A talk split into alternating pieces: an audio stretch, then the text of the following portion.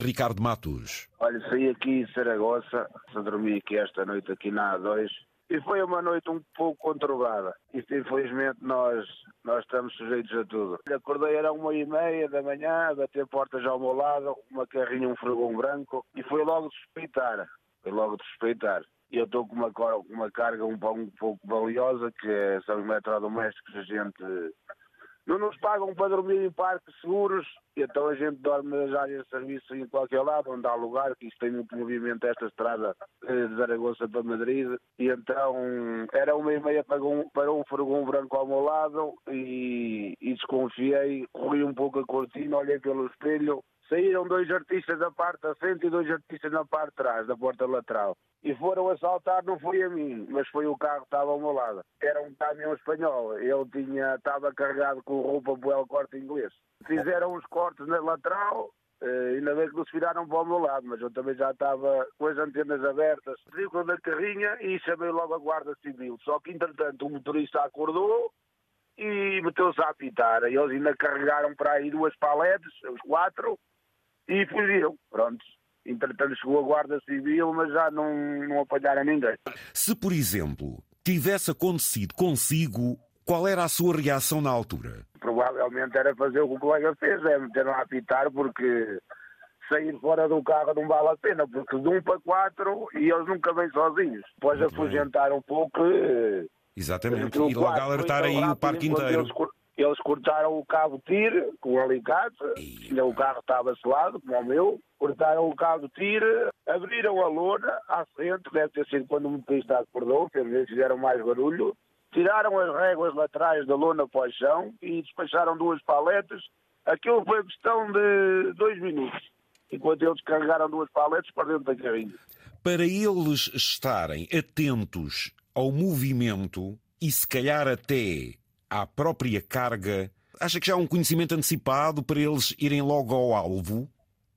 Não, eu acho que não, Sousa. Eu acho que eles vêm à sorte, eles eh, fazem, eles ali de, cortaram aquilo e foi aquilo que lhe interessou, porque eles normalmente eles entram numa área de serviço e quatro, quatro artistas daqueles fazem ali uns golpes às lonas quase todas, eles procuram o carro que querem. Foi aquele que eles escolheram, como uma das caixas estava rasgado. Eles quando viram que era que era roupa, Ui. Eh, foi aquele que eles foram. Portanto, há aí zonas mais suscetíveis que outras, não, Ricardo? Já, eu, eu já fui alvo do. Não foi nesta empresa, foi noutra, há cinco anos atrás. Em Madrid, a mim, levaram-me, tenho bem noção, 23 paletes de fraldas. 23 paletes. Eles meteram um gás dentro da, dentro da cabine. No seu caso, gasearam-no então, foi isso? Eu era para levantar às quatro da manhã, só acordei às oito e porque a Guarda Civil me partiu o vidro do caminhão a pensar que não tinha acontecido alguma coisa. Estava você ali desmaiado, por assim dizer. E, ouvintes, isto é tudo para que a gente perceba como é que é a vida desta gente. É, é um risco quando estacionam em parques não vigiados. Essa é uma das principais causas? Ou seja, se vocês estivessem sempre em parques vigiados, era mais difícil de acontecer? Era porque, é assim, ali há, onde eu dormi, o parque antes tem um parque pago e um parque não pago. Tem um parque pago que aquilo tem vigilância de um noturno a noite toda e tem câmaras e tudo.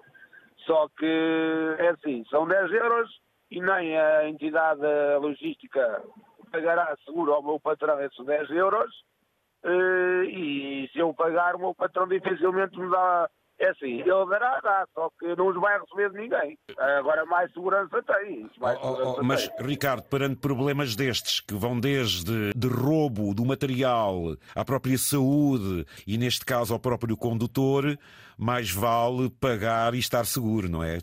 Isso, é, olha, mas isto, nos dias de hoje, acho que até a nossa classe de motoristas já tudo. Eu ando nisto há 19 anos e só para você ter a ideia, até tampas das rodas, eh, eh, mangueiras de água, de depósitos de água, as próprias torneiras da água, os componentes com os detergentes para lavar as mãos, e isso não é gente sem ser motoristas, que ninguém quer isso para nada. Ah, eu carreguei aqui em Zaragoza, uh, eletrodomésticos, e vou ali para uma logística para a Boeda, ali para a Vila do Conde. Obrigado por vir aqui testemunhar não só o facto, mas também como você participou e ajudou. Só porque isto, infelizmente, está cada vez pior na estrada. Nós sabemos que vimos, mas não sabemos quando e como vamos, infelizmente.